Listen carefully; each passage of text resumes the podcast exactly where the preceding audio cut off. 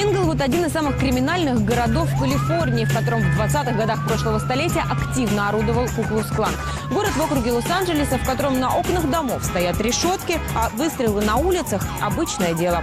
При этом именно в Инглвуд идет строительство грандиозного стадиона, который будет принимать чемпионат мира по футболу в 2026 году и летние Олимпийские игры в 2028. Ну и при чем тут пончики, скажете вы? А при том, что по-настоящему славится Инглвуд самым звездным пончиком в мире. Сегодня стоп, где снято у Рэндис Донатс. Знаменитый пончик Рэнди, установленный неподалеку от международного аэропорта Лос-Анджелеса, уже более 60 лет встречает гостей города. Его видно даже с борта самолета. Так что голливудские декорации туристы начинают рассматривать уже на посадке, ведь этот пончик снимался в кино почаще некоторых звезд.